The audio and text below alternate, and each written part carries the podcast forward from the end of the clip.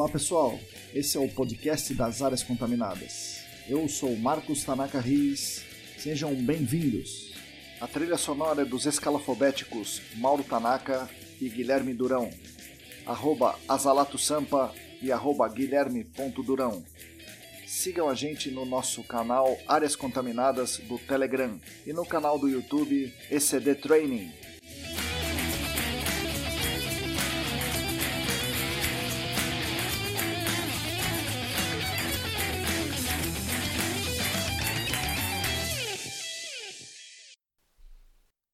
Olá pessoal, bom dia, boa tarde, boa noite. Para você que está passando roupa, que está estendendo a roupa no varal, que está lavando a louça, está cozinhando, está esperando os parâmetros estabilizarem aí, dirigindo para o trabalho, se está vendo se o poço está desenvolvido, está pedalando. Sejam todos muito bem-vindos ao 18º episódio do podcast Áreas Contaminadas. Bom, nós já temos mais de 2.100 plays, é, somando o site da ECD com o Spotify, e mais de 1.700 plays desse podcast no YouTube. É, isso me deixa realmente muito, mas muito contente mesmo. Isso mostra que eu estou conseguindo o que eu queria no início desse projeto, que é contribuir com o nosso mercado, levar conteúdo de qualidade, levar conversas de qualidade, trazer é, convidados diferentes, dar voz a quem normalmente não tem voz no nosso mercado, que é o trabalhador comum do gerenciamento de áreas contaminadas. Né? Acho que a gente tem conseguido fazer isso, isso eu, eu me sinto muito feliz com isso. Nesse meio tempo, muita gente me escreve, me, me fala, manda mensagem falando sobre os nossos conteúdos, seja aqui no podcast, seja nas newsletters, seja no YouTube. Eu vou pensar algumas aqui que eu, que eu me lembro de ter recebido essa semana é, um amigo me falou assim: Poxa, é muito valioso o conteúdo de maneira geral. Parabéns e muito obrigado. Um outro amigo já disse assim: Olha, é muita informação, é uma verdadeira revisão da literatura, uma verdadeira revisão da literatura atualizada sobre o GAC, com destaque para a investigação e sua importância nesse processo. É muito bom mesmo.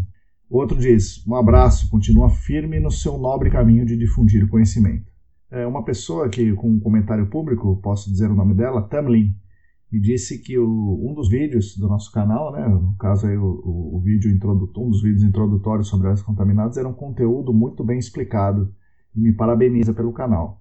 Bom, essas mensagens são realmente um combustível muito poderoso né, e um combustível que me estimula a continuar a fazer cada vez mais. Gostaria que mais gente nos enviasse assim, sugestões, críticas ou mesmo mensagens individuais é, sobre o tema tratado do, no, podcast, ou no vídeo, ou na newsletter, onde for. Tá? Mais uma vez, eu vou dizer que esse episódio, esse atual episódio, tem o patrocínio, patrocínio entre aspas, né, claro, patrocínio da ECD. Como já falamos, a ECD tem mudado um pouco seus rumos e tem se dedicado a coisas diferentes. Aqui, essa semana, apareceram, essas duas últimas semanas, apareceram algumas coisas interessantes. Uma delas, que a ECD tem se dedicado, são os cursos in company. Na semana passada, nós ministramos um, um curso in company sobre amostragem de solo para o corpo técnico de um responsável legal que tem muitos casos. Né? Então foi um curso bem bacana. A gente pôde contribuir bastante com esse pessoal. Eu também fui chamado para participar de uma banca de conclusão do, daquele MBA em áreas contaminadas da USP. Então, poxa, foi um reconhecimento muito legal né, da aluna que me chamou para fazer parte da banca. Muito, muito gratificante para mim. É, fui chamado também para ministrar aulas é, como professor convidado da Unesp sobre gerenciamento de áreas contaminadas no, no programa de pós-graduação é, Engenharia Civil e Ambiental é, de mestrado e doutorado, onde eu fiz o meu mestrado, onde eu fiz o meu doutorado. Então, isso também é um negócio sim, muito legal para mim. E eu fui chamado como assistente técnico de um caso envolvendo investigação de áreas contaminadas, o que é novo para mim, mas também achei bem, bem né, uma experiência bem, bem interessante. E aí me ocorreu que, juntando toda essa história, que para ajudar a manter esses canais de conteúdo gratuitos, né, canais de divulgação, de, de notícias, de informações gratuitos, seria muito bom que a gente conseguisse alguma forma de arrecadar recursos, uma vez que o nosso principal patrocinador, que é a ECD, né, ela está mudando de rumo e os recursos são muito, muito escassos. Né? Então, nós estamos, a partir de agora, abertos a sugestões é de como fazer isso, de como arrecadar esses recursos. Se souberem de alguma coisa, por favor, me falem se tiverem alguma ideia boa. E, ao mesmo tempo, nós também estamos abertos a receber alguma forma de patrocínio, financiamento, algo desse tipo. Tá? Se algum, alguém que estiver me ouvindo aí souber de alguém interessado em patrocinar, financiar aí o podcast, ou o canal, ou o newsletter, ou tudo, sei lá, é, por favor me avise, tá bom? É, eu vou agradecer muito. Muito bem, vamos ao episódio de hoje. Nesse episódio de hoje, eu converso com a Cristina de Peron Maluf, conhecida como a Cris. Né? A Cris é engenheira ambiental, é uma das sócias da AmScience, uma consultoria né, de áreas contaminadas, e ela, dentro do nosso mercado, eu conheço bastante gente no nosso mercado, mas ela é uma das pessoas mais dedicadas que eu conheço.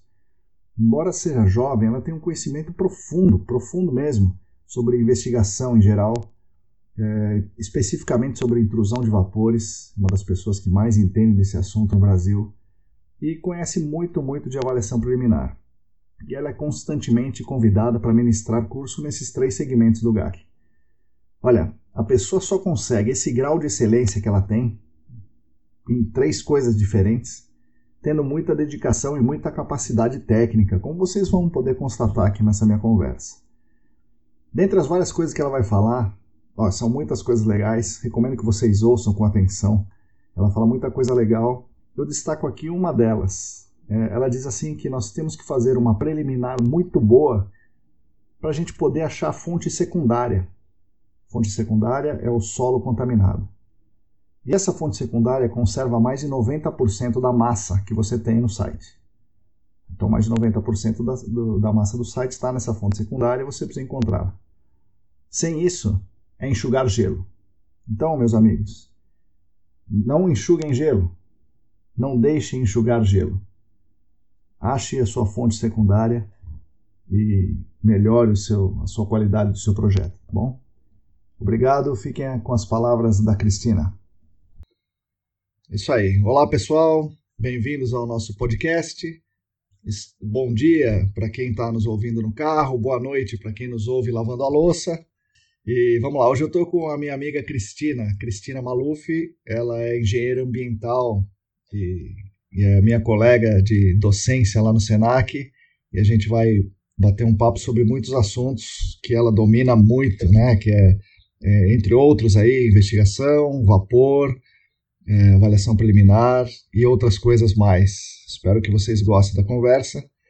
Cris, por favor, se apresente para os poucos que não te conhecem aqui nos nossos ouvintes. Oh, imagina! Bom dia, boa tarde, boa noite. Primeiro é uma honra ser convidada pelo Marcão para fazer parte desse podcast. e, aliás, Marcão, parabéns ao sucesso do seu podcast. Obrigado, Cris. Eu acho que é, é uma iniciativa que poucas pessoas teriam. Acho que alguém com seu perfil, assim, que quer realmente disseminar conhecimento, que está realmente interessado que todo mundo na área cresça, então é, é, louvável aí essa iniciativa do podcast. Parabéns, viu? Obrigado. Antes de tudo. Obrigado. Bom, eu me formei em engenharia ambiental pela Unesp de Rio Claro e, na verdade, assim, as motivações para fazer engenharia ambiental Sim. foram aquelas de uma adolescente de 17 anos, né? Certo. Sou preocupada com o meio ambiente, o que, que eu posso fazer? Certo. Com os nossos 17 anos, a gente acha que é só falta de vontade, né? Por isso que as coisas do meio ambiente não se resolvem. E eu tinha aquela ideia de que, ah, vou fazer alguma coisa na área ambiental, vou trabalhar com ecoturismo, vou viver fazendo trilha. Sim. E ficava aquela coisa engenharia ambiental, é a profissão do futuro e bababá. Falei, bom, vamos unir o útil ao agradável, né? Certo. Aí prestei engenharia ambiental, fui para a Unesp de Rio Claro, e aí a gente começa a ver que a coisa não é bem assim, né? Sim. É ambiental, mas é engenharia, Sim. então é muito cálculo na vida. Hum. E a gente começa a ver e entender a importância da multidisciplinaridade na área de meio ambiente, entende que a coisa é muito mais complexa, que elas são interdependentes, que a gente ainda precisa estudar melhor as consequências de tudo isso. Então, assim, é, é um curso de uma base generalista, mas que que agrega muito, que traz muito conhecimento, traz toda essa importância. E aí, terminando o curso de engenharia ambiental, Sim. eu já na graduação comecei a me interessar por essa questão de água subterrânea, solo, como isso funcionava. A gente tem disciplinas ainda muito básicas, né? Os cursos não, não levam muito a gente ainda para essa área, né, Sim. dentro da graduação. E aí tive a oportunidade de começar a estagiar na área em 2008, numa consultoria, e me apaixonei, né? Eu acho que o legal de áreas contaminadas é que a gente tem cada dia um caso diferente, cada caso é um caso, sim, não sim. adianta a gente achar que o que eu apliquei para um eu vou aplicar para outro e vai dar certo. Então eu acho que essa falta de monotonia é o que me faz gostar cada vez mais da área. E aí, naquele. Bom, tudo bem, fiz estágio, depois fui titulado, etc.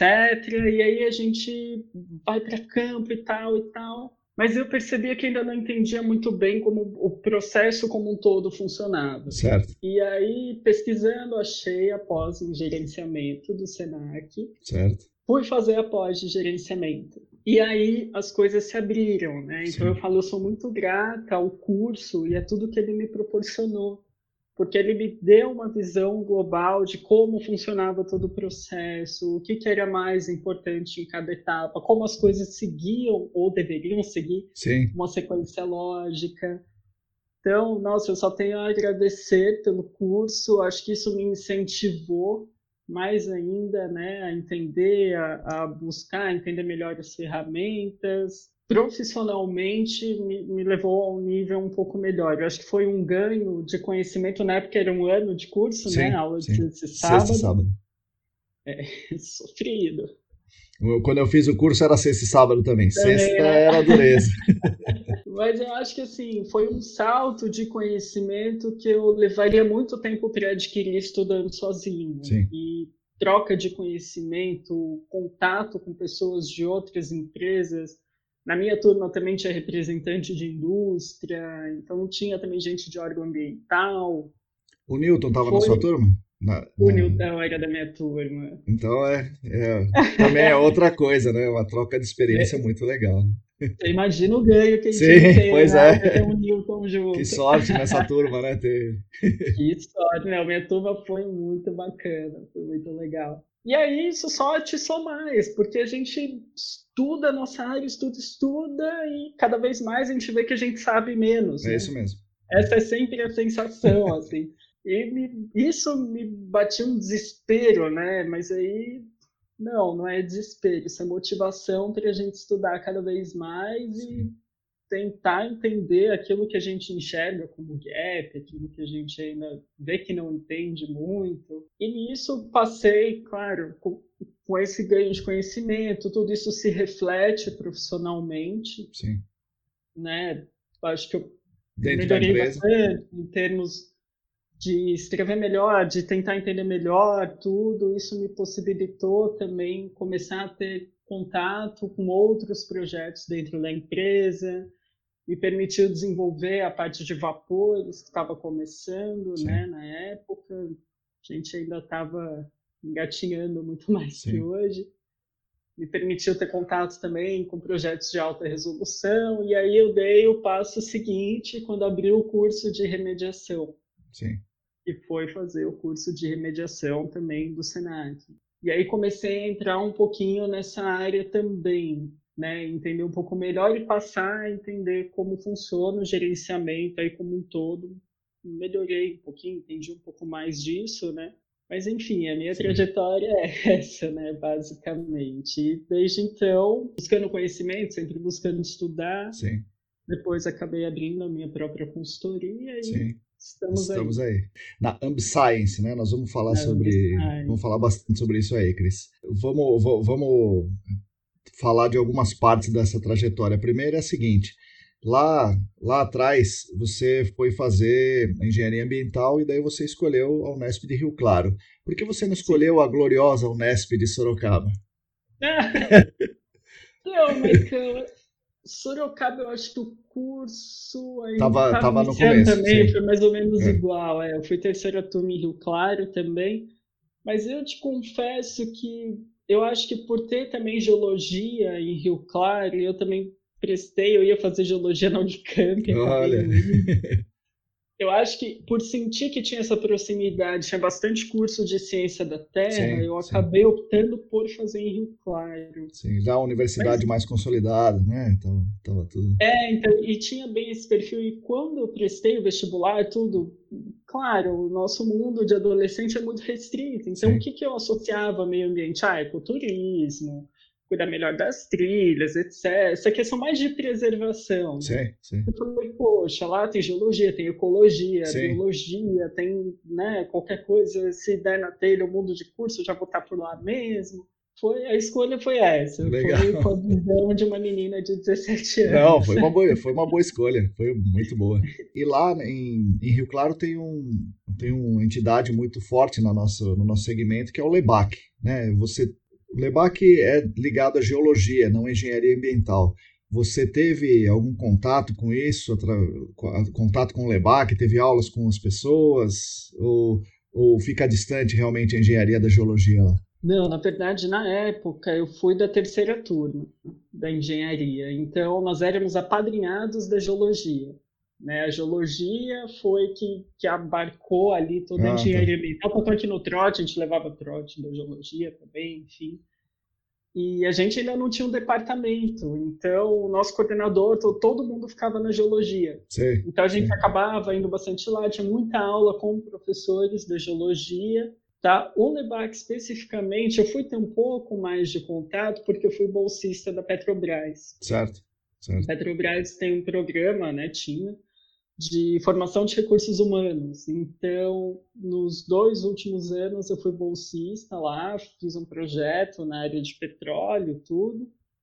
E aí eu tive a oportunidade de fazer o, o tal do curso de verão, vinha o pessoal da Petrobras, né? Então, na época o Lebac já estava bacana ali, bem bem consolidado, já com todos os seus projetos. Meu co-orientador foi um pesquisador do LEBAC e é, é uma estrutura maravilhosa, né? E, Sim. na verdade, eles estavam, na época, construindo um outro prédio lá para estudo em rochas carbonáticas, né, de petróleo. Mas o, o, meu contato, vi muito pouco o Shang, né? Certo. Na época vi um pouquinho do Marco Ped, mas o, o, meu grande contato ali acabou sendo mesmo meu orientador. Eu fui para a área de avaliação de risco à saúde humana. Legal. Foi o que acabou sendo meu TCC. Legal. Legal. Aliás, Miguel Álvaro, você é demais. Ele apresentou, né, ano passado, todos eles fazem bastante estudos na área e o Miguel é sensacional. É uma Sim, pessoa que eu preciso agradecer muito. O trabalho dele é fantástico. Eu não sabia que ele tinha sido seu orientador. Bacana. Foi um santo, né? Aceitou me orientar. Cris, daí você, em 2012, se eu não me engano, né, teve um, tem um congresso importante em que você apresenta um trabalho diferente ali sobre vapor. Ali, como é que estava essa... É, o, o, vapor no Brasil estava no início. E você, como é que você entrou nessa história do vapor? Como é que você fez aquele trabalho? E quais são, em poucas palavras aí, é difícil, né? mas em poucas palavras, quais são os resultados que, que você pode trazer para pro, os ouvintes aqui? Pô, eu tive né, a feliz coincidência de estar numa época onde a consultoria em que eu trabalhava tinha um caso que demandava essa avaliação de vapores, era uma área crítica. E, assim, só começando, tinha aquela ideia de soil gas, tinha um pouco de, de, vapor passivo, que era bem incipiente na época, e tinha essa demanda por investigações ativas, tá? Como vamos fazer? Então, na época, a gente até conversou com o pessoal de medição de ar ambiente, tudo, ah, mas e os TOs, não sei o quê, eles eram um pouco contra. Enfim, a gente acabou desenvolvendo como consultoria ali um pouquinho, né, de como ia funcionar, e a segunda dificuldade era que laboratório faz isso? Sim. Que todo mundo fazia algumas amostras de ar ambiente, mas como é que a gente joga essa análise lá para debaixo do solo? Como é que faz? Sim. Uh, qual, qual, que é a vazão que o solo suporta? A EPA estava começando a lançar alguns documentos e aproveitando essa onda da demanda da consultoria, eu fazendo curso de gerenciamento de áreas contaminadas, poxa, vamos continuar isso. Tá, então, tá no lugar certo. É, é. Vamos lá, né? vamos é. ver o que tem. Eu lembro que na época a gente só tinha Cetrel, que fazia o TO14 e na época a Natec tinha acabado de trazer o TO17. Então foi Sim. legal, a gente viu as resinas, estudou um pouquinho a resina, qual era a combinação ideal, as três combinações de resinas ali para aquele caso, né? E começando a desenvolver o TCC, tudo, chega o TO15 também. Na CEMIC. Poxa, vamos fazer, da CEMIC. Poxa, então vamos comparar, vamos ver como é isso, né? E na época, assim, a gente ainda não tinha desenvolvimento a teste de estanqueidade, né? Era tudo muito incipiente. Eu lembro que, como consultoria, a gente tentou fazer um teste com gás carbônico, ainda não tinha medidor de hélio disponível. Uhum. Então, assim, coisas que hoje a gente olha e fala, nossa, que diferença, né? Que ganho uhum. de conhecimento que a gente teve aí em oito anos. Uhum. Mas né, a primeira vez que eu fiz um TO17 assim, nesse site, eu lembro que tinha umas seis pessoas do CETESB olhando para mim e eu lá perdido, o que, que eu faço? Meu Deus, quebrei tubo. Foi um, foi um caos. Mas foi o comecinho, assim, todo mundo tentando entender, todo mundo tentando aprender o que, que aqueles resultados significavam. Poxa, mas tem um monte de coisinha que não dá em água. Aí, claro, a gente primeiro vai culpar o laboratório. Sim, primeiro laboratório, Cristo. Você, ó, me entregou um negócio que deve estar contaminado. Tem um monte de coisinha aqui que nunca deu. Hum.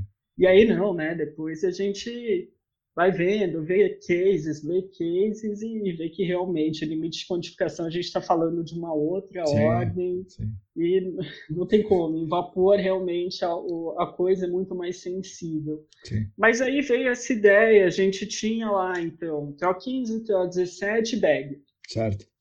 Tá. É, todos são bons? Todos são iguais? Eu certo. posso usar qualquer um?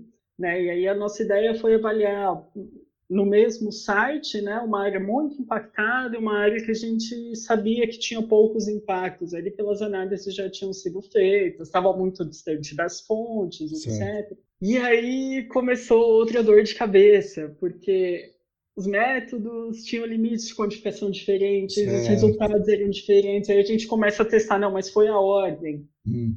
Então muda a ordem, hum. mas pode fazer tudo de uma vez, né? Tudo junto, vamos Sei. fazer uma replicata, né? E cada um com método. Aí a gente começou a ler e viu que não, vazão em vapor é muito sim, importante. Sim, sim. Existe lá um limite, né? O tal do mágico limite de 200 ml por minuto. A gente também não queria ultrapassar, então não dava. O solo também não ia responder se a gente colocasse ali tudo, todos juntos ao mesmo tempo. Então a gente acabou fazendo variações nas ordens, né? Que esses métodos eram aplicados. Isso, por fim, o resultado acabava dando resultados diferentes. Aí a gente concluiu que todos os métodos têm suas vantagens, desvantagens, todos têm as suas limitações, mas o TCC foi bacana para conseguir identificar situações mais vantajosas de cada método. Sim. sim. É, então, o grande ganho foi entender que todos os métodos atendem, todos são bons. No fim das contas, assim, todos conseguiam quantificar ali o que era importante, o que era realmente o contaminante, né? Mas cada um com, com as suas potencialidades. Então a gente viu que em alguns momentos o TO17 funcionou melhor, em outros o TO15. Ao longo do TCC a gente discutiu por que algumas razões disso. Sim. E entendemos o o também, né? O bag ele acaba sendo deixado de lado por conta do limite de quantificação, mas se eu tenho um ponto já muito contaminado sim, sim. e vai de repente saturar minha resina, ou eu sei que vai dar algo alto no TO15, por que, que eu não vou mostrar com bag? Sim. Né? Então a gente aprendeu um pouco com o TCC a jogar um pouco com os métodos, né? Certo. Entender que todos são bons, todos são corretos, a gente precisa entender o melhor quando aplicá-los, cada um, quando certo. aplicar cada um. É, e esse foi o, o início da sua trajetória no vapor, né, Cris? Começou aí. E aí você, você vem desenvolvendo estudos, aí você vem se debruçando sobre esse tema desde ali, né? Então hoje, por isso que você é uma das docentes ali dos, dos nossos cursos. Sim, é, vapor o que é legal do meio vapor é que a, a, evolução foi brutal. Muito rápido. É, o que a gente tinha até essa questão de fator de atenuação, que a gente discute tanto hoje, alfas específicos, na época era 0,1. Certo. extremamente restritivo, né? Hoje a gente reclama do 0,03, mas na época era muito pior. E, e, entender todas essas dinâmicas ao, ao, longo do tempo, né? Isso ainda é um desafio enorme, estabelecer os protocolos, entender. Eu acho que algumas coisas já estão bem consolidadas, essa questão de perfil consultivo, os postos, os próprios testes, mas eu acho que hoje a, a grande coisa é entender os resultados, entender isso ao longo do tempo, como interpretar isso ao longo do tempo, Hoje a gente tem as ferramentas aí de monitoramento contínuo que vem, eu acho que para fazer uma revolução muito bacana nessa Dá um área. ganho, um ganho importante. Dá um ganho importante. Principalmente para entender se eu tenho ou não intrusão, né? Tal, a gente ainda se questiona um pouco essa questão. Ao longo do tempo, quanto o cenário muda? Eu fiquei cinco dias ali avaliando de uma forma muito intensiva. Beleza conseguir tirar conclusões. Acho que a ferramenta é maravilhosa nesse sentido. Certo.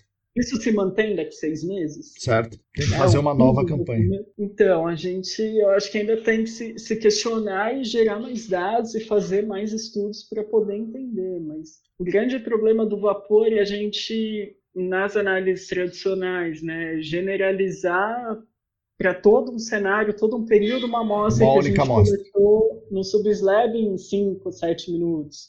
No área ambiente, em algumas horas, e teve a média dessas horas. Sim. Então, entender um pouco de representatividade. Eu acho que isso, para solo e para vapor, são questões muito complicadas. Sim. O Rafael falou sobre a, o ganho, né? O Rafael aqui no, no, num episódio, o Rafael Sato, falou sobre o ganho que tem na, na nessa monitoramento contínuo, né? Então ele falou uhum. realmente que era um salto importante.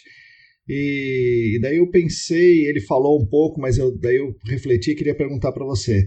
E se utilizar o monitoramento contínuo por um período, como você falou, cinco dias, por exemplo, e você percebe que, digamos, na terça-feira, logo depois do almoço, é o momento maior, e daí você coleta uma amostra pontual na terça-feira, logo depois do almoço. Aí você vai ter o pior cenário. Sim.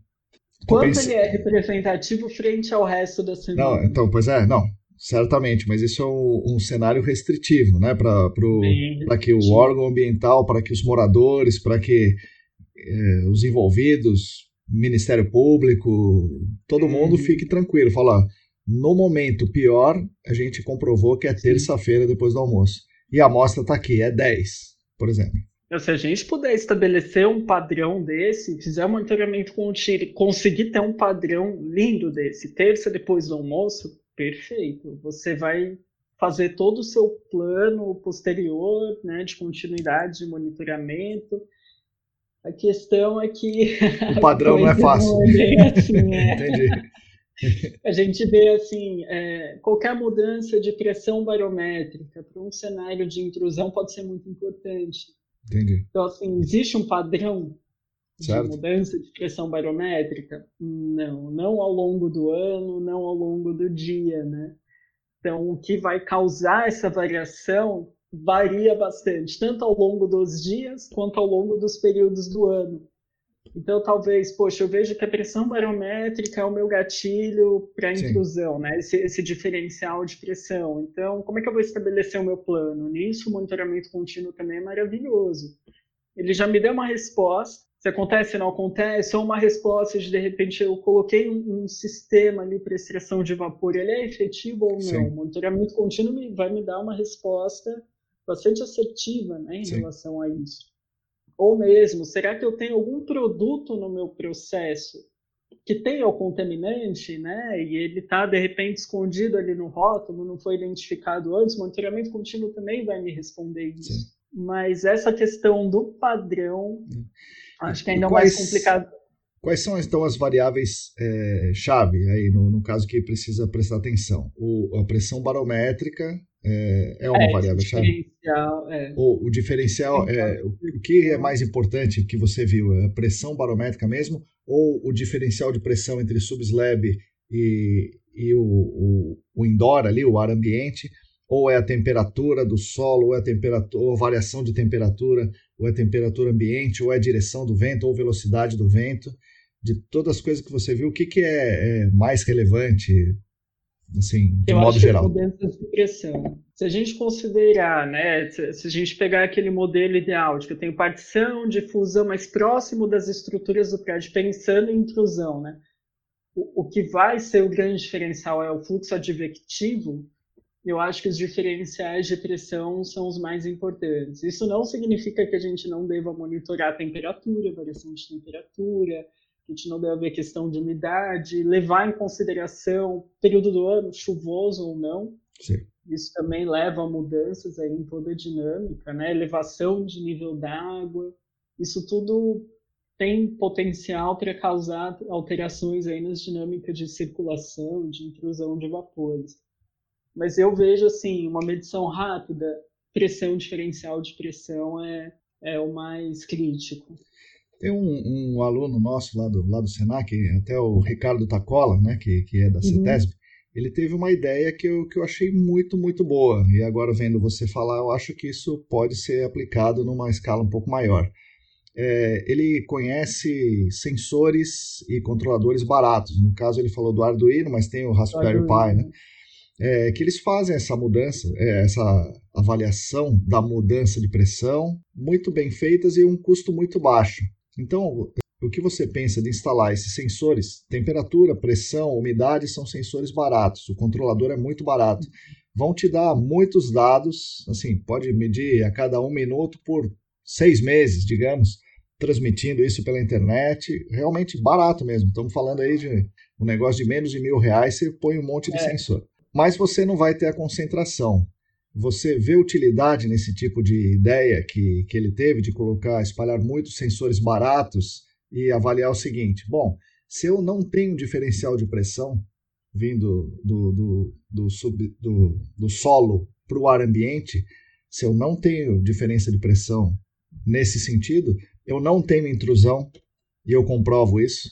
Eu acho que assim, a gente sempre tem também a tal da difusão, por mais que a advecção seja o mais intenso, mais mandatório, né? A gente também tem outros fenômenos que podem levar o vapor de baixo para a zona de respiração. Mas eu acho que esse trabalho, na verdade, já, já tem algumas ideias sendo desenvolvidas, né? Justamente nessa linha que você está falando. Às vezes eu tenho equipamentos muito caros, tudo, vou e faço medições pontuais, tiro, tiro fotos que não são representativas de todo um espaço de tempo eu vejo como um ganho enorme a gente ter, de repente, um screening que me permita estabelecer isso. Sim. Acontece ou não acontece? Se acontece, existe o tal do padrão? Sim. Né? Está tá associado a que eu acho que tudo traz um entendimento para que a gente melhore. Inclusive, poxa, em qual período é melhor eu fazer minha coleta, então? Aonde eu vou ter o meu cenário mais restritivo, já que geralmente é isso que a gente busca, né, para estabelecer o pior cenário. Eu vejo como um grande ganho essas ferramentas, o, o Arduino principalmente, esses sensores um pouco mais baratos. É claro que a gente tem que aferir Sim, claro. Né, se eles realmente estão fornecendo dados confiáveis ao longo do tempo, aí eu vou ter que me usar de equipamentos melhores para fazer essas aferições.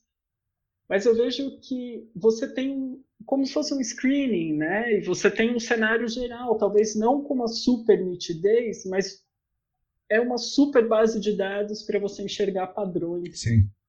Eu acho que o, que o nosso futuro passa muito por isso. Legal. Por ter técnicas que muitas vezes vão ser acessíveis em termos de custo, não vão ter uma talvez uma super resolução, não estou falando de equipamentos super calibrados, que passem por um super controle de qualidade, mas que com todas as limitações dele vão me permitir enxergar um cenário geral. Então, para quem está nos ouvindo aí, você recomenda que desenvolva isso que, que vai, vai, vai ser usado no nosso segmento? Ah, eu acho genial poder usar essas ferramentas. Ainda mais falando em baixo custo, a gente costuma falar muito da, das grandes ferramentas e tal, elas são inacessíveis para parte dos contratantes. Né? Então a gente fala assim, a gente está bem acostumado a falar de grandes cases, de grandes contaminações, e a gente esquece que muitas vezes as pequenas indústrias são responsáveis por grandes contaminações. Certo. e talvez não tenham condições de implementar os métodos já super tradicionais, as grandes ferramentas de resposta rápida, mas talvez elas consigam implementar essas formas de screening, a gente tentar ver esses padrões, tudo com custos um pouco mais acessíveis. Querendo ou não, todo mundo vai precisar ali remediar os seus cases, entender os seus cases. Sim. Então eu vejo como um grande ganho para uma parcela aí de empreendedores que está sendo demandada. Né? Então, pessoal que está ouvindo, presta atenção aí. Cris, os, ainda sobre essa questão de, de screening, vapor e um, custos acessíveis e tal, o, pensando no vapor, como, não como intrusão, mas como o screening para você identificar as fontes. Tá? Uhum. A gente tem como método consagrado o amostrador passivo. O amostrador passivo, né, desde que bem instalado, é um método consagrado, é um método muito bom, possivelmente, provavelmente, certamente o melhor dele. Mas a gente durante muito tempo usou o Soil Gas Survey. E você nas suas aulas fala exatamente isso, que o amostrador passivo é o melhor, mas tem serventia para o Soil Gas Survey em casos específicos. E você também falou na, no, na sua última aula, eu também mostrei um, um poço temporário de vapor é, que tem lá a sua serventia também, né? Algo aí um pouco mais próximo do Soil Gas Survey, mas ele tira algumas limitações, mas não é um, um passivo. passivo. É, como é que você faz as suas investigações nesse caso? Sempre passivo, você mescla as coisas, você é, faz primeiro um, depois o outro? Como é que você costuma agir? O que você recomenda? Eu acho que se a gente tem a possibilidade de ir para o vapor passivo, de uma forma que você investigue de forma bem representativa, eu vejo como ideal. Agora, a gente esbarra nessa questão de dependendo do tamanho da área, também não adianta eu aplicar uma malha de vapor passivo 30 por 30 metros. Sim, sim. Não vou ter uma resposta efetiva, né? Então, talvez em alguns casos a gente tenha que lançar mão dos pré-screenings, né? Sim. E aí eu acho que foi o que você falou dos poços temporários, eu enxergo como uma grande evolução do soil gas. Né? Fazer o soil gas, eu acho que a gente fica bastante restrito às condições de resposta do solo, às condições de litologia.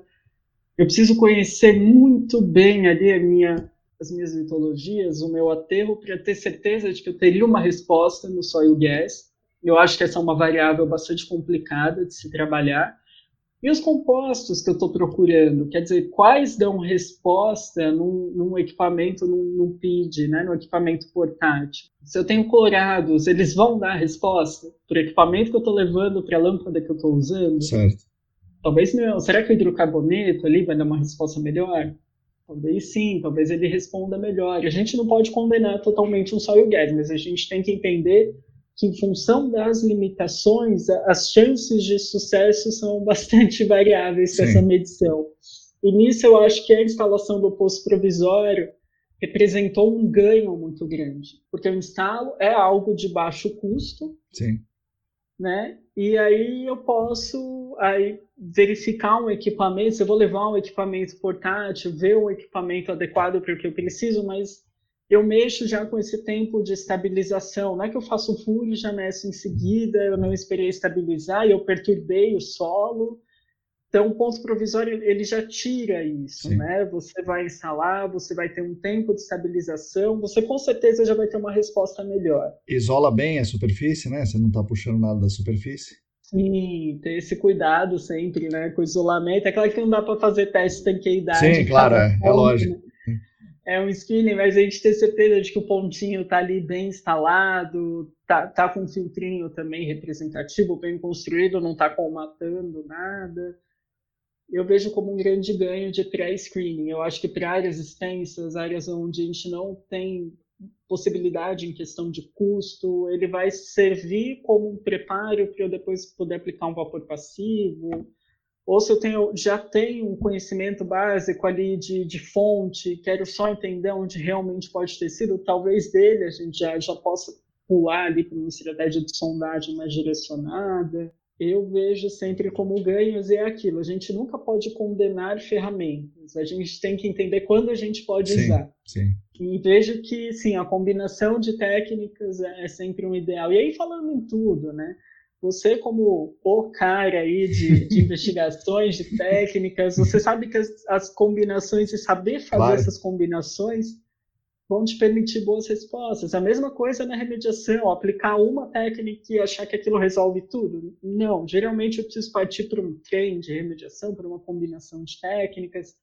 Eu vejo a mesma coisa no meio vapor. Sim. Vapor a gente sempre trabalha com linhas de evidências. Certo, certo. Né? Então a gente não pode ser não consegue ser totalmente taxativo. Então, acho que trabalhar com combinações vão fornecendo linhas de evidências certo. para as nossas tomadas de decisão. E a gente usa o, o screening quando a preliminar não consegue ser totalmente boa, né? Falar assim, olha, vazou aqui. É. Então, ou seja, quase sempre, né?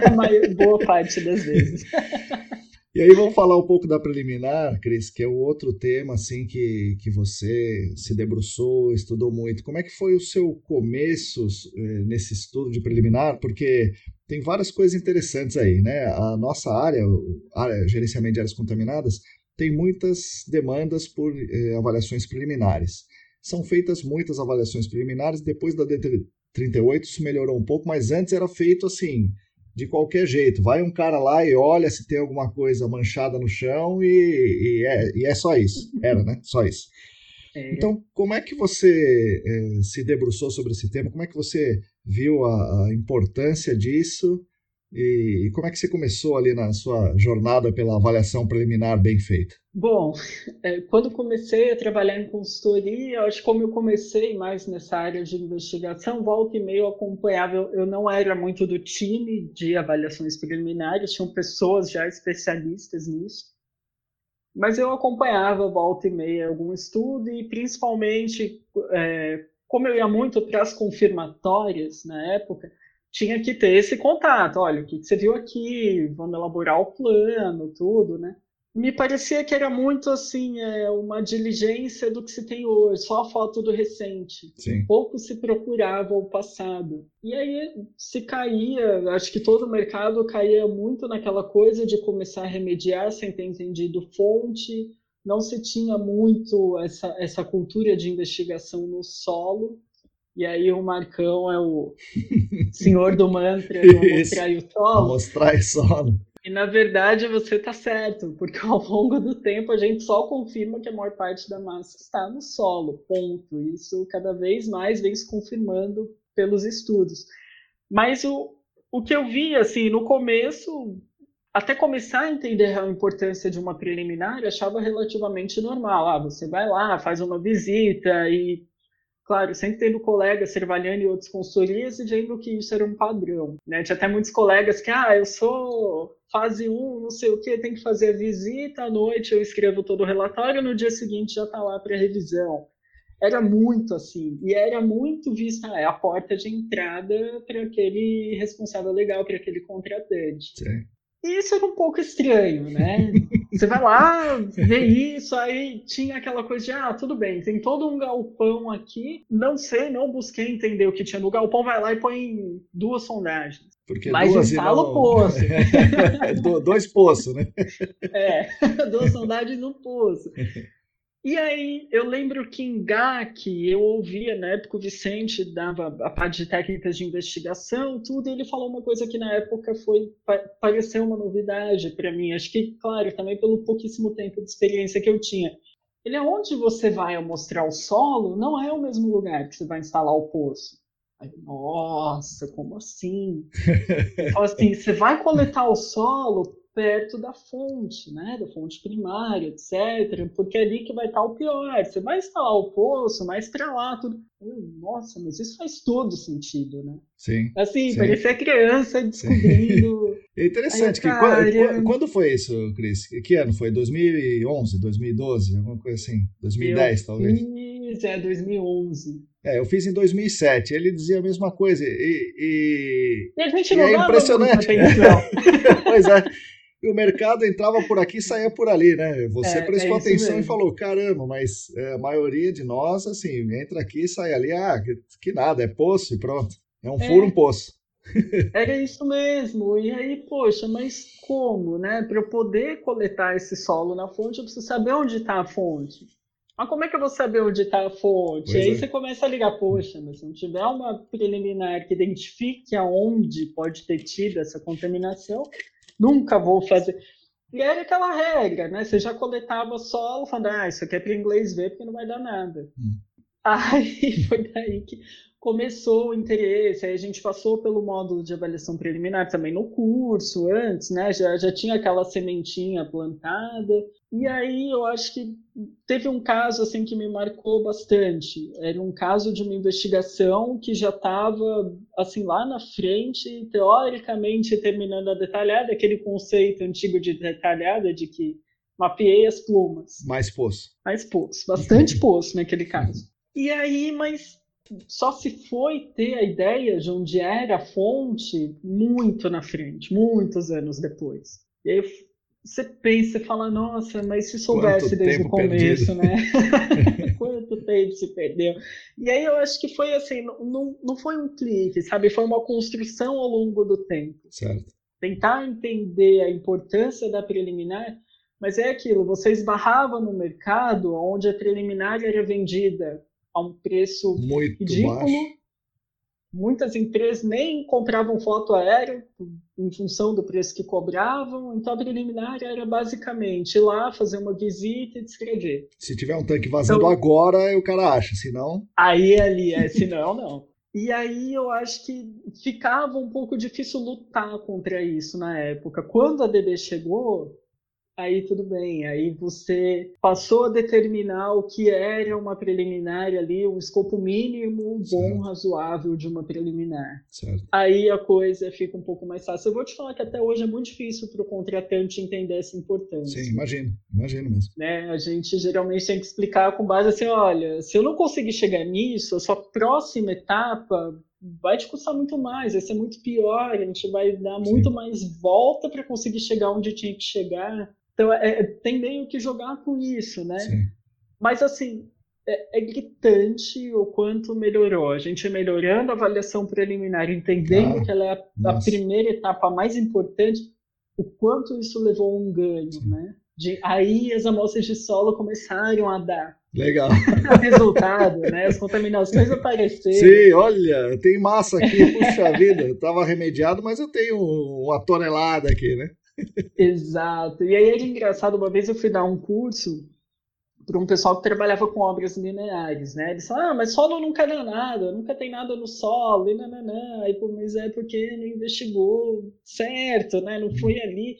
E eles têm situações muito críticas, porque desapropria para fazer uma obra e já não tem documento, né? então, nisso, por exemplo, um grande ganho, a obrigatoriedade de vistas em órgãos públicos. O que a gente tem de ganho? Na CETESB já, já até havia essa cultura de vistas na CETESB, né? mas dar vistas na prefeitura leva um ganho inimaginável. Hum. Né? E tem, tem o caso assim, onde a maior parte dos dados de layout antigo, de entender onde estavam as fontes, não, não veio nem da CETESB, veio de plantas antigas na prefeitura. Não, legal, é muito importante, Cris, falar isso daí. Então, é, para fazer uma boa preliminar, o que a pessoa tem que procurar? Além, obviamente, da, de chegar lá e olhar o que está vazando agora, né? Mas quais são as fontes para o cara entender o passado do, do, do empreendimento? É, foto aérea e o que mais? Foto aérea, essas vistas, plantas antigas, muitas vezes a empresa não guarda essas plantas antigas, então você tem que recorrer aos órgãos. Se você tem uma planta da década de 50, certo vai ter nada do início dela na CETESB. A CETESB inicia ali na década de 70 e mesmo assim alguns empreendimentos, né, estavam ali suscetíveis a licenciamento, tudo. Eu acho que a prefeitura é a grande fonte, você consultar a JUCESP é uma grande fonte para você entender um pouco das atividades, o que mudou. É, a gente esquece, às vezes, um pouco do contexto.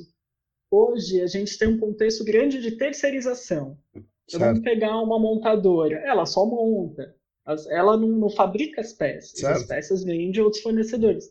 Isso não era assim. Né? Você pega, por exemplo, ah, a indústria matar gás, meu, fazia de tudo. Sim, sim, sim. Né? E as indústrias tinham essa conotação no passado, elas internalizavam tudo, elas eram verticais, então sim. elas faziam tudo. Ah, eu sou uma montadora na década de 60, 70, eu vou fazer o parafuso, eu vou fazer o tratamento de superfície Sim. disso, eu vou ter toda uma área. Ah, eu não vou mandar minha empilhadeira para manutenção, eu tenho a minha área de oficina e manutenção, sim. eu tenho tudo. Então, se a gente não entende esse passado e vai para a área hoje, hoje eu só vou enxergar o que é uma grande estrutura que pega as peças e junta. Um galpão limpinho, eu vou ignorar, todo, né? limpinho, todo mundo trabalhando com roupinha branca, não sei o quê e vou ignorar tudo isso que aconteceu. Uhum. E muitas vezes o que está acontecendo, né? A gente fala que, que, é o seu Joãozinho, né? Aquela Sim. pessoa que está lá desde o começo da fábrica, que já tem 40 anos de carreira. Essas pessoas estão se aposentando, né? Estão falecendo, enfim.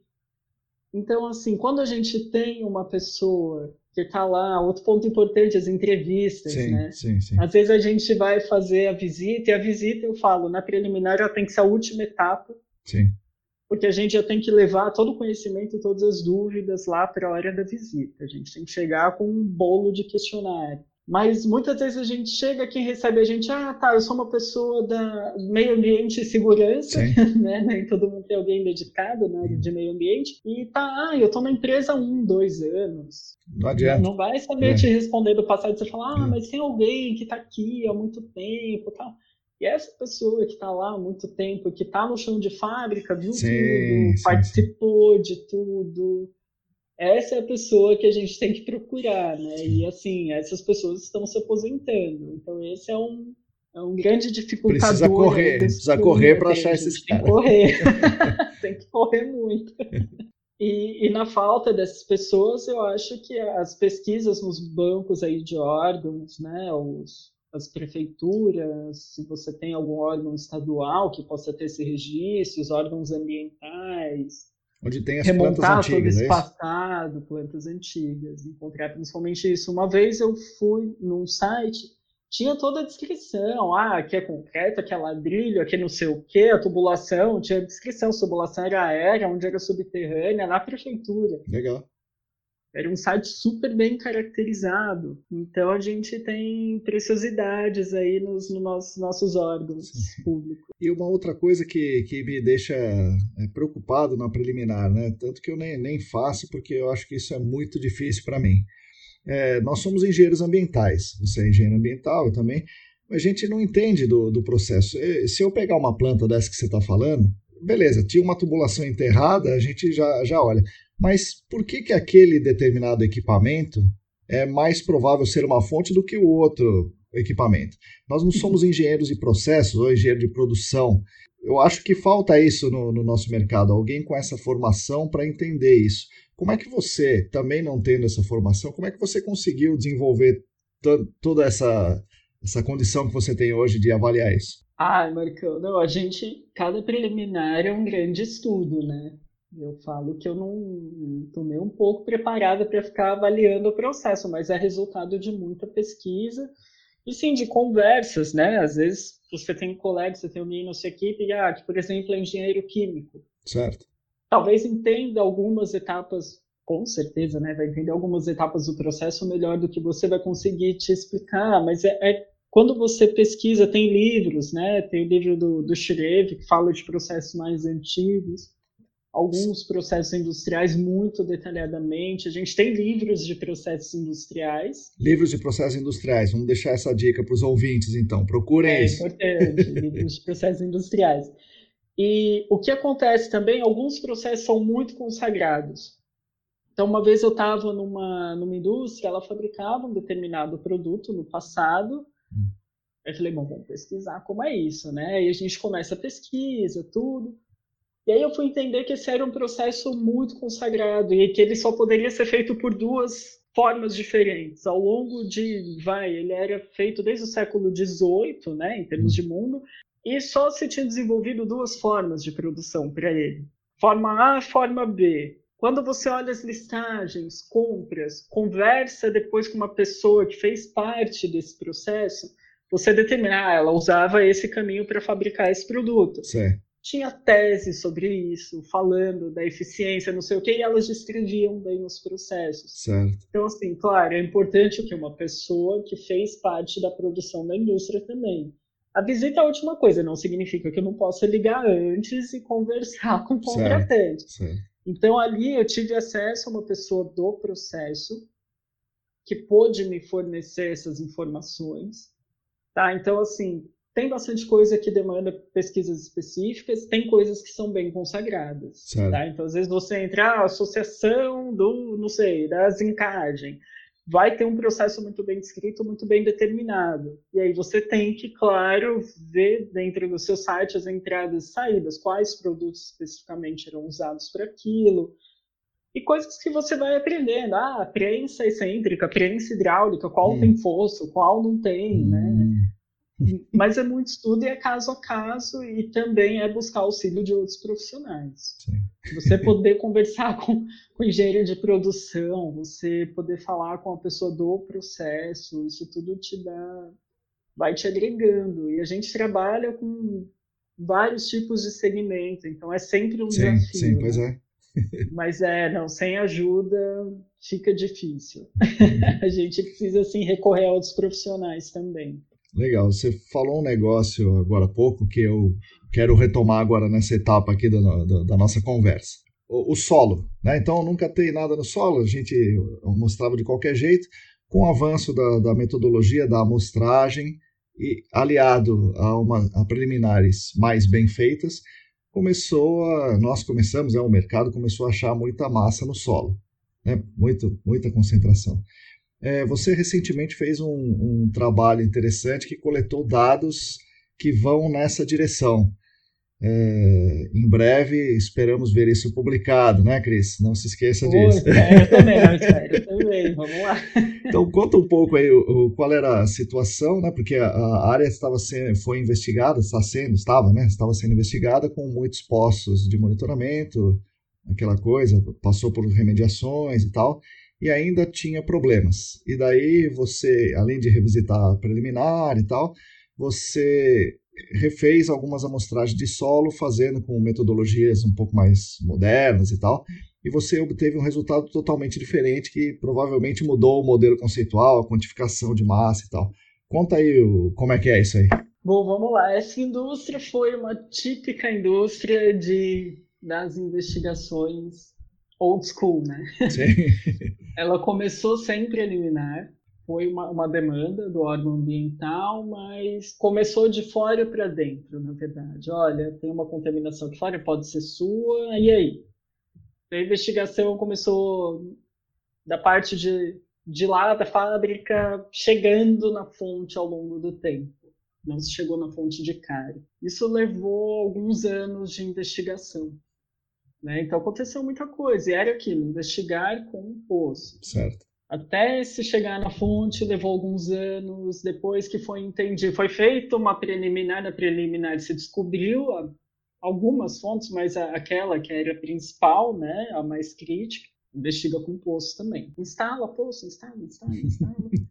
e aí, um dia, depois de um tempo, tudo assumiu o caso, a Science entrou no caso tal. Primeira coisa, tem muito poço. Todos os poços são essenciais para que você tenha as respostas? Acho que não.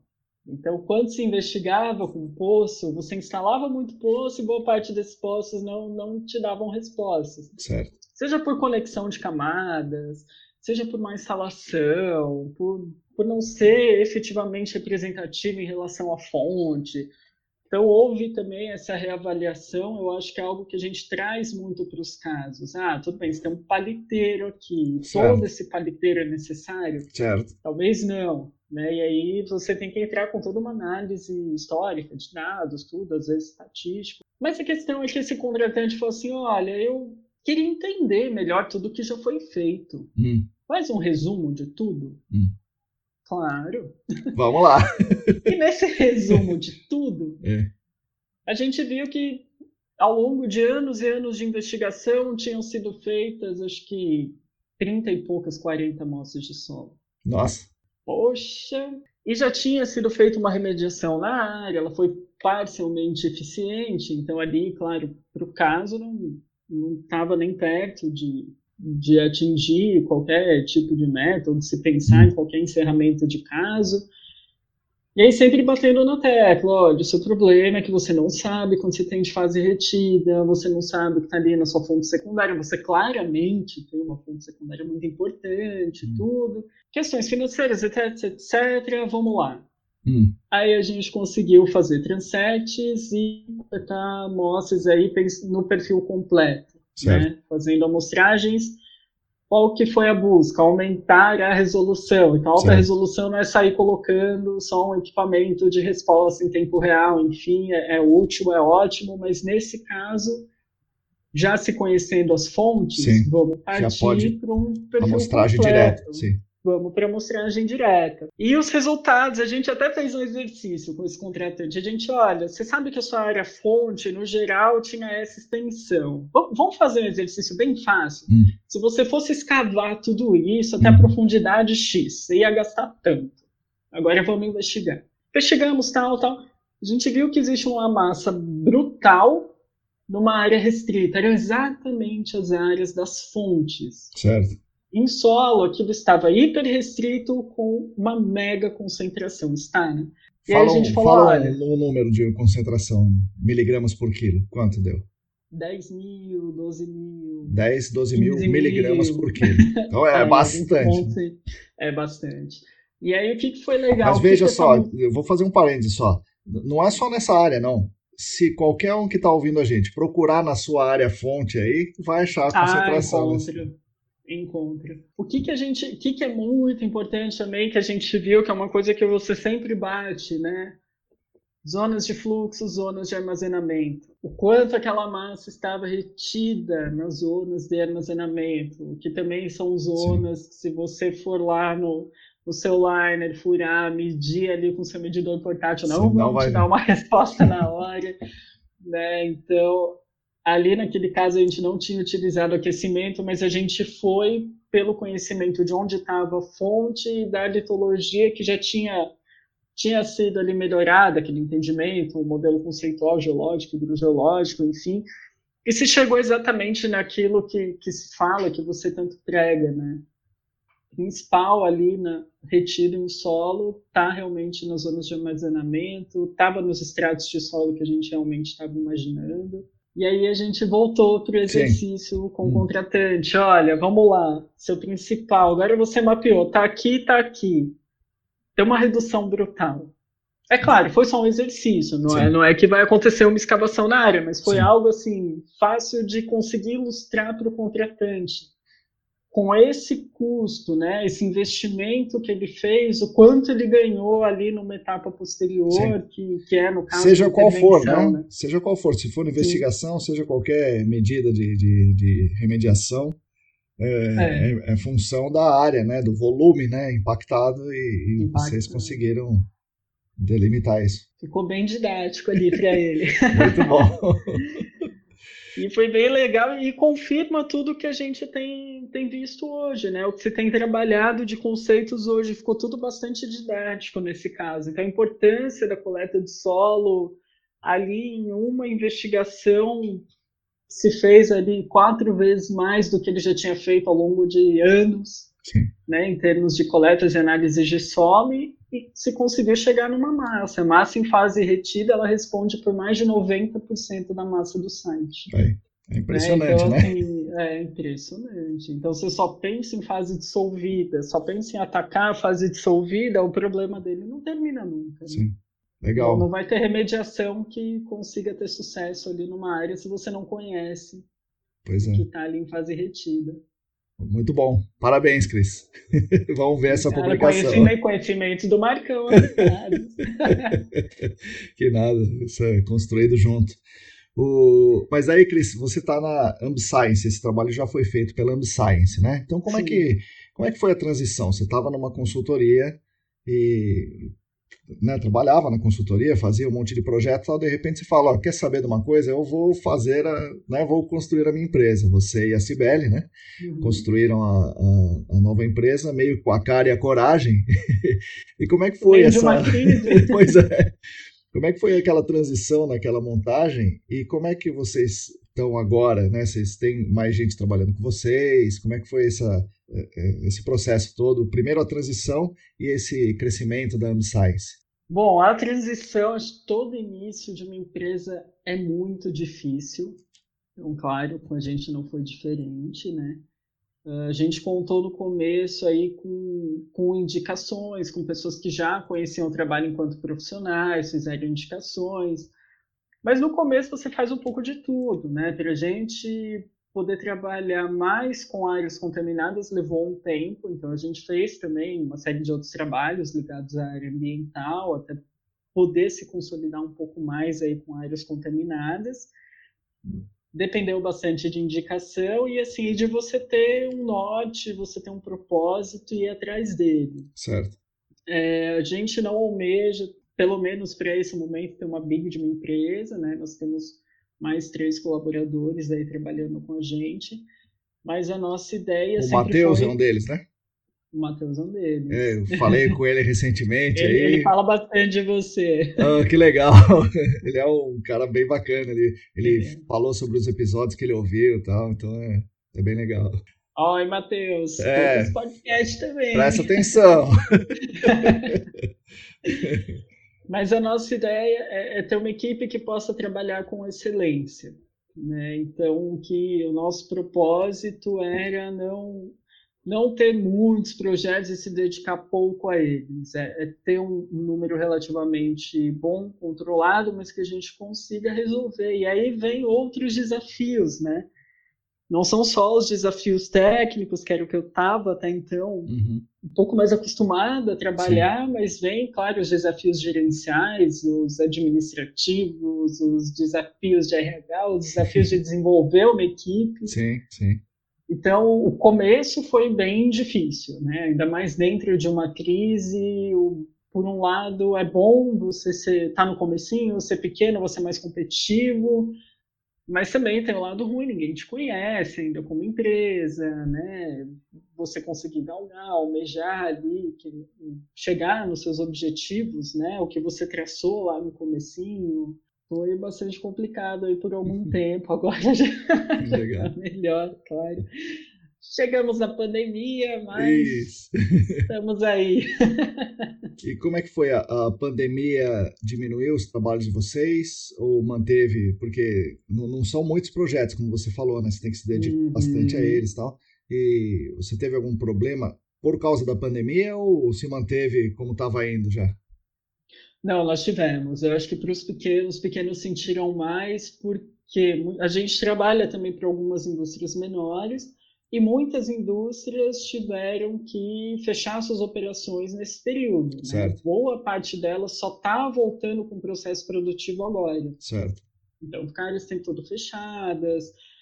Ah, algumas atividades, investigações, tudo, quem envolvia a CETESB não tinha nada relacionado a risco, conseguiu postergar um pouco, até ter um pouco de fôlego para continuar quem estava envolvido em questão de Ministério Público, etc., acabou continuando né, os seus casos aí, não, não pôde deixar de fazer algumas das ações.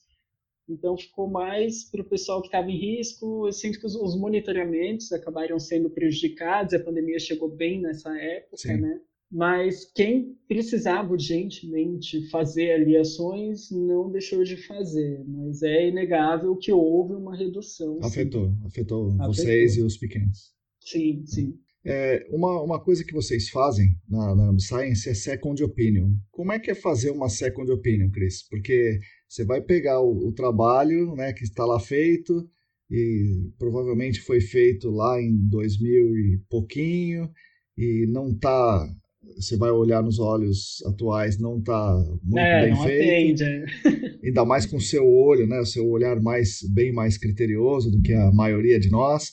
É, como é que, é que você vai se encontrar, vai elaborar um relatório falando do seu colega ali, né? Que muitas vezes a gente convive ali. Como é que é essa, essa bucha? É complicado. Não, mas o que a gente sempre. Eu acho que a gente tem que ter muita ética e respeito. Até porque se alguém lê um trabalho que eu fiz hoje, daqui dois anos, com certeza, né? Mesmo fazendo hoje, as opiniões dos consultores Sim. são diferentes. Sim. Cada um vai seguir uma linha, uma abordagem. E eu olho, por exemplo, um relatório que eu fiz há dois anos, eu, nossa, mas podia, né? Se eu fizesse hoje, ia ficar é. diferente, é. né? A gente sempre vai ter esse olhar. Então não tem jeito. E eu acho que é passar também para quem está contratando a second opinion isso, é contextualizar a pessoa de como era o mercado na época que o estudo foi feito. Né? A gente não, não pode sair julgando e atirando pedras também na consultoria que fez. A gente não sabe como foi Sim. conversado com o contratante, a gente não sabe as questões comerciais. Então, assim, eu acho que a visão de uma second opinion, a gente nunca pode denegrir quem fez os estudos, né? E achar que a pessoa não sabia, até porque é o que você falou, a gente está com olhos de hoje, a Sim. nossa área evolui muito rápido. Então, eu não posso fazer esse tipo de julgamento. Eu acho que o, a nossa intenção sempre na second opinion é mostrar caminhos para que a situação do site se adeque ao que se considera ali o ideal. Então, não é ficar apontando o erro, é, é apontar o que é caminho. necessário ser feito, o caminho. Certo. Mas isso, sim, demanda muito cuidado em como você vai escrever, em como você vai falar, até porque, assim, não existe ah, a consultoria perfeita, o método claro. perfeito de se fazer que funciona coisas. em todo lugar. Né? É, não. A gente precisa entender todo esse contexto, né? É bem delicado a forma com que você coloca ali, que você se posiciona numa second opinion. Precisa ter muito critério em como você se posiciona. Vocês na Science, vocês vão, lidam diretamente com o cliente. O cliente normalmente vocês falam com o comprador econômico, vamos chamar assim, né? O dono da empresa, ou então, sei lá. Provavelmente esse cara não entende de áreas contaminadas, dificilmente ele sabe quem é CETESB, né? Às vezes é, não sabe nem que ah, CETESB, não sei o que é isso. É, como é que você faz o, um sujeito como esse que está lá 50 anos naquela indústria trabalhando daquele jeito dele que ele tem que investigar a sua área contaminada. Como é que você fala com ele? É, hoje o que ajuda a gente a ter a DD debaixo do braço, certo. a gente mostra que existe um, um, caminho estabelecido. Olha, isso aqui, o órgão ambiental, coloca isso. É, as, as pessoas, assim, já de bastante idade, os industriais que, que já estão há um bom tempo tocando, eles falam, nossa, mas eu sempre contribuí com, com o meu trabalho, tudo agora estão vindo aqui querendo me tirar pedra por coisas do passado. É difícil. Quando você se coloca no lugar da pessoa, você fala, nossa, mas é, é complicado mesmo.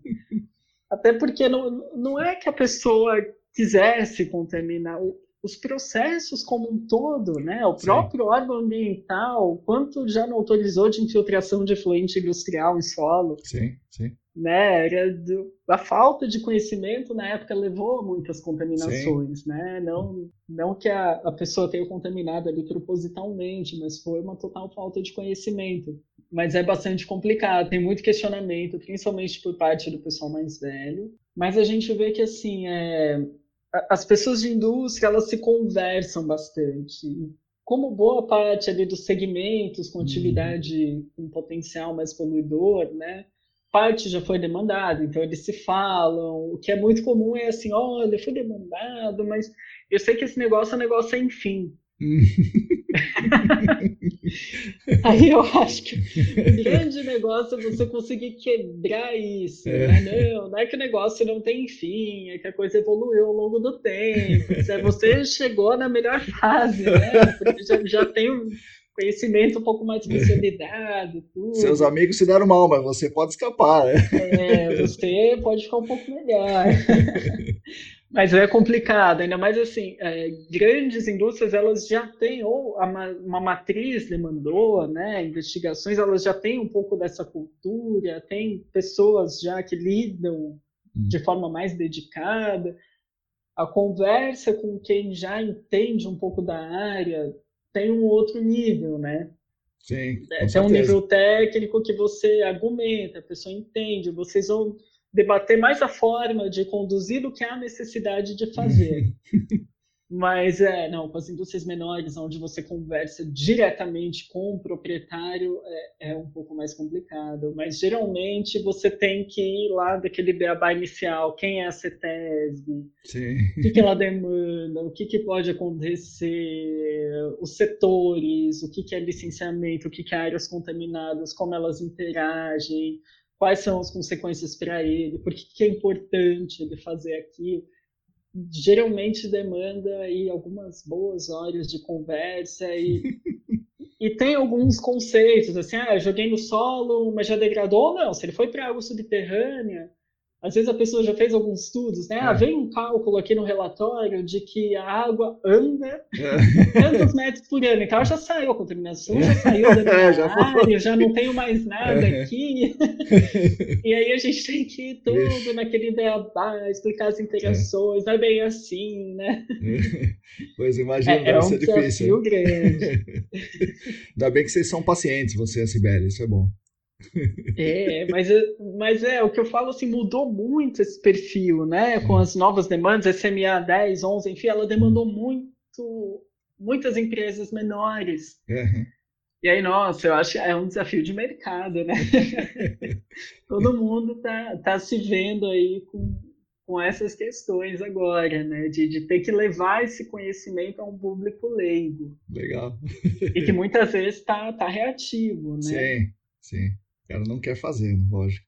É. Mas, é, Cris, você é Cibele, agora me lembrei de uma outra coisa interessante. É, você é Cibele, e, e, eu falei recentemente com a Larissa e com a Letícia, num outro episódio, uhum. e a gente debateu bastante sobre a questão da mulher no GAC, né? Então, elas, tá. sob uma perspectiva de, de trabalhar no GAC, e se vê, na, pela condição de mulher, prejudicada né, no trabalho de campo. Você fez muitos trabalhos de campo, uhum. E você debateu com pessoas dentro da fábrica. É, então, eu queria ver a sua experiência como mulher. Você já sofreu algum tipo de problema, machismo? E agora vocês são donas. Quando vocês vão conversar com o industrial, o cara espera que a consultoria chegue aquele cara, cabelo branco e tal. E chegam duas garotas, é. o cara talvez ele fique meio assim. Como é, como é que é? Você já sofreu algum tipo de, de problema? Tanto no seu trabalho anterior quanto agora? Nossa, eu vou te falar que assim, o episódio que já me marcou não foi nem na vida profissional, foi na faculdade. Hum. Né? Uma vez a gente tava eu, um colega, a gente estava assim, coordenador de curso, tudo conversando, etc. E na época as minhas notas eram muito boas, etc. Ele falou: Não, você tem as melhores notas, isso aqui da sua turma, e olha que você é uma menina, né? Eu olhei assim, é um conceito dele, isso me marcou tanto. Eu falei, nossa, mas o que, que tem a ver, né? Sim. E na minha cabeça aquilo não entrava. Eu tive uma infância muito livre nesse sentido. Esse tipo de coisa não entra na minha sim, cabeça. Sim. Mas aí, profissionalmente, eu acho que falando assim de relacionamentos com fornecedores, por exemplo, ah, laboratório, empresa de sondagem, eu acho que eu já cheguei no momento aonde ter mulheres em consultoria ambiental já já estava mais comum. Certo. Então, em relação a fornecedores, eu nunca me vi com problemas nesse sentido. Eles já estavam acostumados a ter mulheres em campo, etc. E uh, falando da consultoria, nunca aconteceu, ah, você vai ser poupada disso porque você é mulher, né? uhum. né? você não pode carregar peso, você é uhum. é menos capaz, enfim, não, isso nunca aconteceu. Tá? Eu acho que o, o maior problema, acho que a, a Larissa e a Letícia comentaram isso também, é por parte dos clientes, e uhum. principalmente clientes uh, com um pouco mais de idade.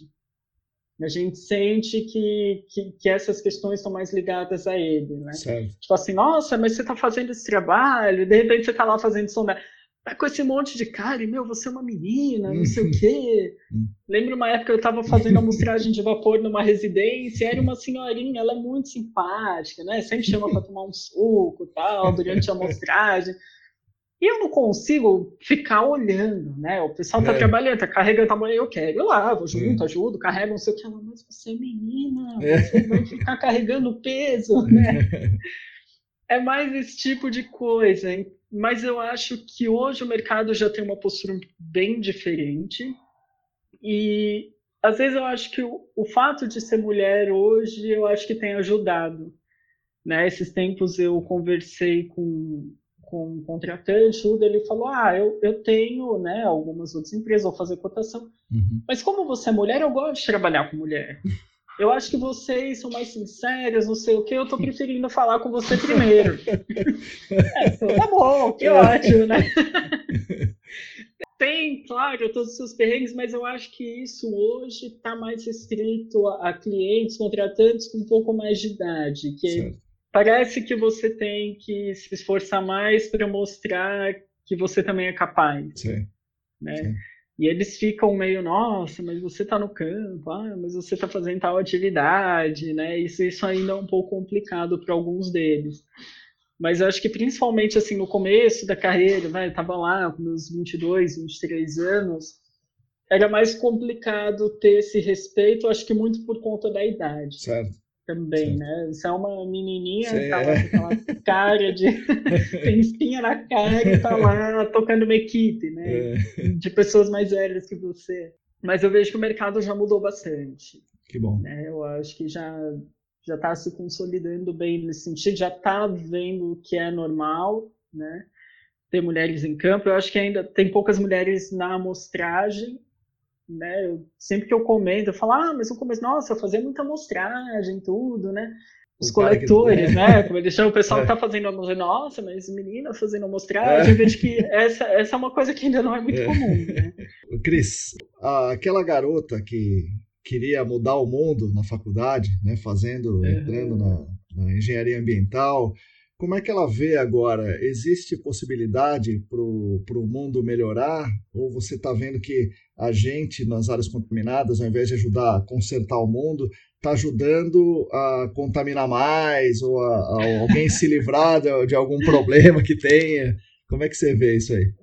Ai, cara, então, aquela menina entendeu que a coisa é muito mais complexa do que ela pensava. Depende de pessoas, né? E, meu, que bicho complicado o ser humano, né? Uhum. Eu falo, quando você tá lá olhando o sol, a água, tem todos os seus desafios, mas nada é mais complexo do que ah, falar com o ser humano. Sim, sim, sim. Hoje, o que, que eu vejo? Eu às vezes eu me pego questionando um pouco, né? Poxa, mas qual a, a real importância do que a gente faz frente a tudo que existe? Mas eu vejo que cada vez mais a gente tem que entender que todo trabalho e também o nosso trabalho é um trabalho de formiguinha dentro de um todo. E que se ele não existir, a coisa estaria pior. Certo.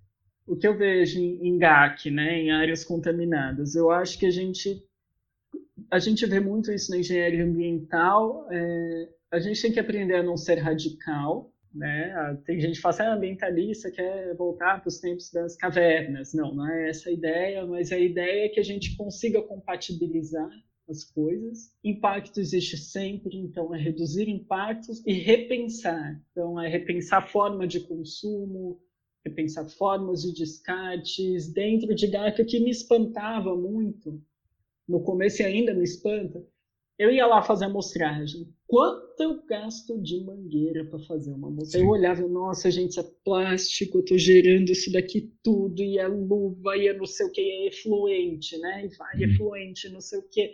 E eu já cheguei na, na época da baixa vazão, né? Nem Imagina. eu tava lá na época do Baylor. eu me questionava muito isso, então eu acho que essa corrente, né? Hoje está mais ligada às remediações, remediações sustentáveis, né?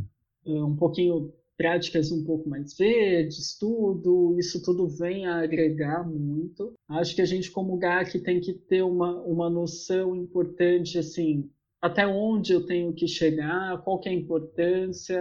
A gente não, não chega em níveis de potabilidade, isso é muito difícil com as técnicas que a gente tem hoje, mas também eu só atingir minha concentração máxima aceitável é suficiente, eu preciso pensar que aquela água pode ter um uso futuro. Sim. O que, que eu preciso deixar, então? Eu acho Sim. que a gente se vê nesse tipo de questionamento é bastante frequente, pelo menos para mim, né? Sim.